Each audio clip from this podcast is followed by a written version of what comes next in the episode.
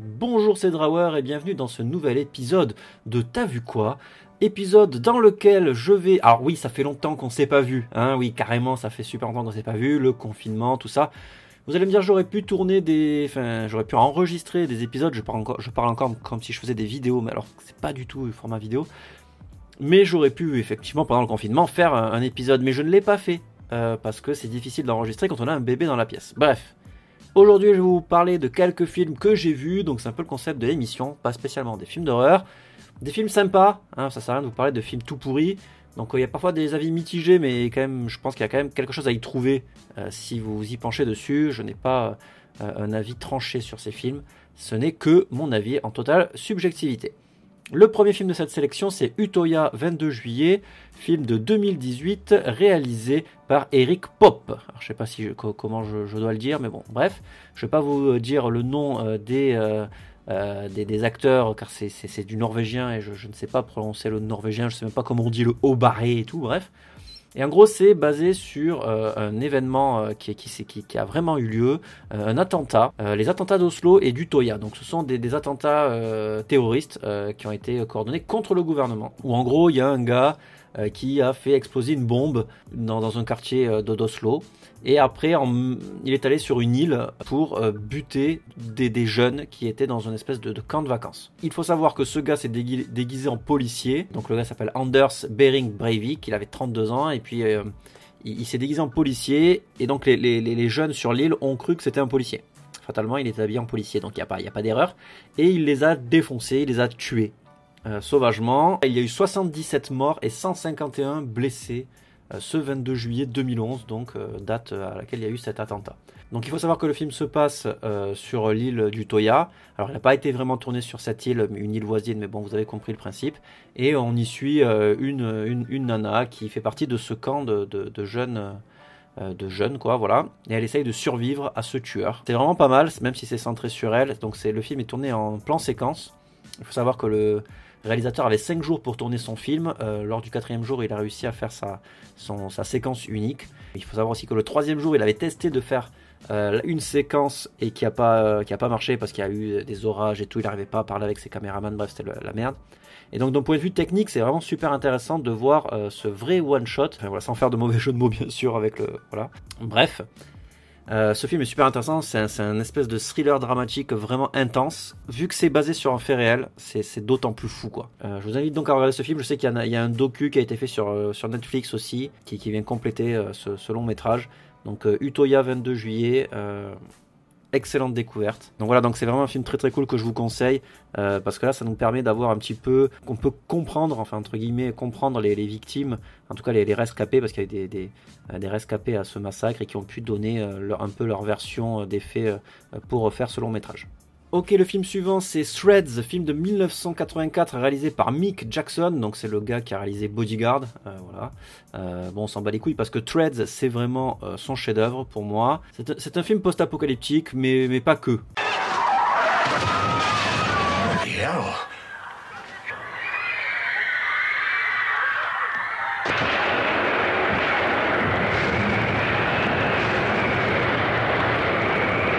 Euh, c'est-à-dire que c'est un film euh, de science-fiction qui imagine euh, un drame nucléaire avant, avant le, drame, pendant le drame et après le drame. Donc on peut imaginer la société. Donc ça se passe en Angleterre. On, y suit des, familles de, classe moyenne qui essayent de, survivre à une attaque nucléaire. Quoi, en gros. Donc en gros ça pète il y en a qui arrivent à, avoir des bunkers pour, se protéger, donc la haute. Euh, les autres ne font que le bouffer en pleine gueule et doivent euh, survivre à ça. Donc il y a le moment où, ça brûle, euh, le moment où ça explose, le moment où il y a la fumée, et il y a tous les moments après où il n'y a plus... il a plus de vivres, il y a plus, d'eau, il y a plus d'électricité, enfin, tout est contaminé, c'est la merde. Donc les gens essayent de s'en sortir tant bien que mal. Il y a les gens qui viennent piller, enfin, il y a, il y a tout. Donc c'est, c'est un téléfilm, voilà, donc qui est sorti en 1984. Il a le grain du, téléfilm hein, qu'on peut voir le dimanche après-midi euh, avec un plaid sur les épaules, mais il est super bien réalisé, il est super flippant, il est super creepy, et surtout post-confinement encore.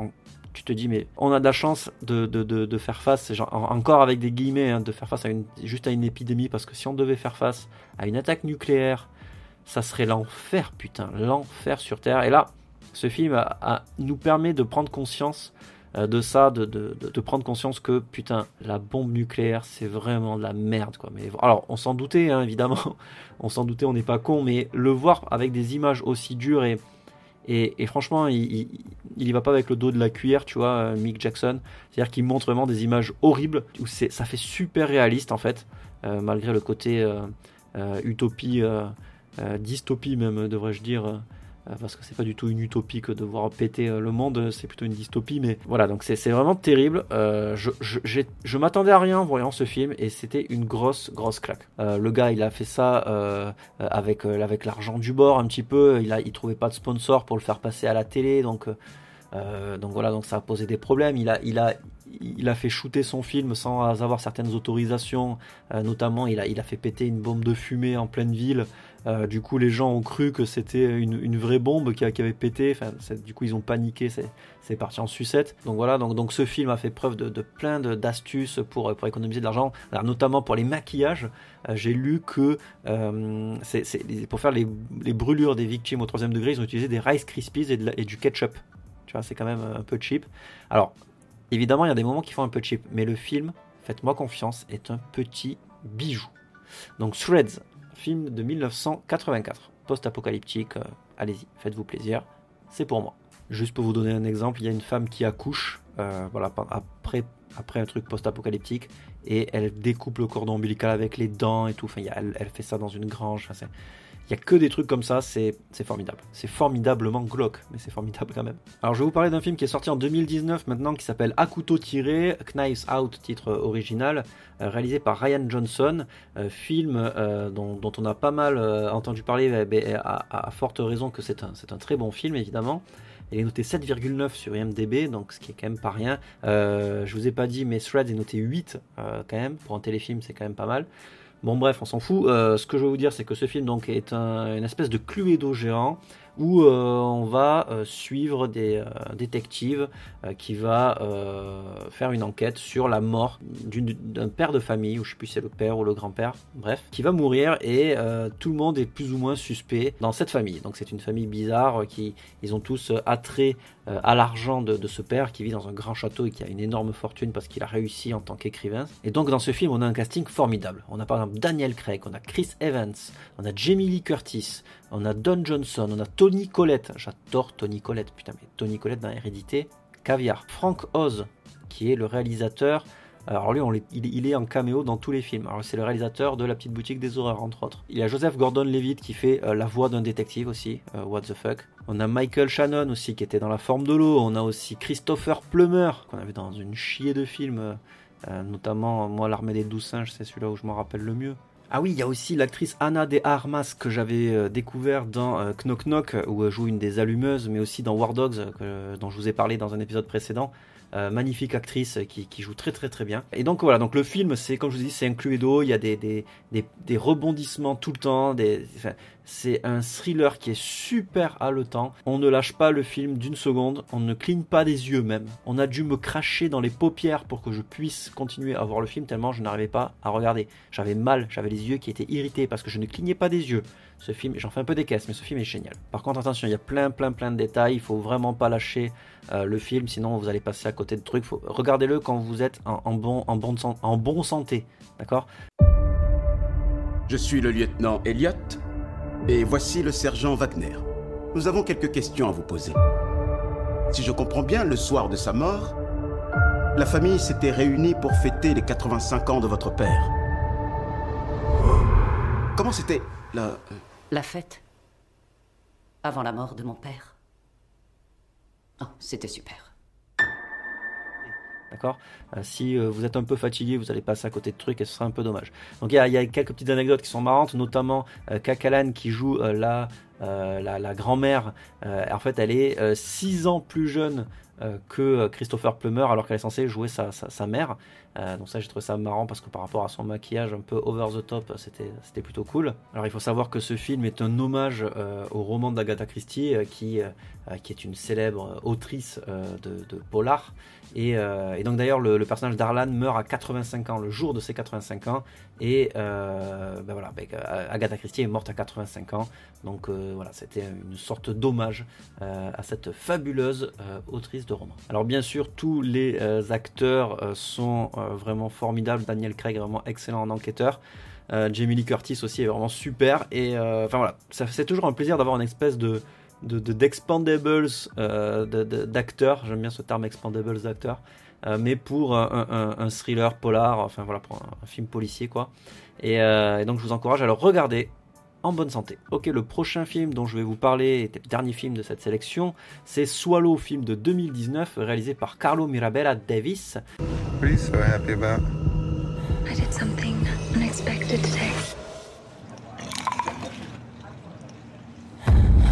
Why? Why? Why?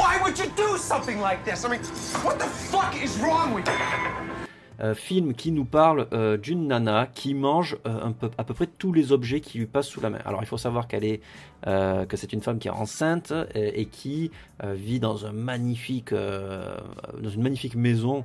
voilà, avec son, avec son mari qui n'est pas souvent là parce qu'il travaille beaucoup. Et donc elle se sent seule, elle se fait chier, puis elle est pas bien dans sa peau. On apprendra plus tard pourquoi. et, du coup, elle mange à peu près tout. Voilà, comme je vous ai dit, elle, mange, va manger des punaises, elle va manger de la terre, elle va manger euh, des objets coupants, et, ça, c'est de pire en pire. Euh, voilà, et donc du coup, ça lui fait du mal. C'est euh, un film qui aurait très bien pu être un, film à 24 de par sa photographie.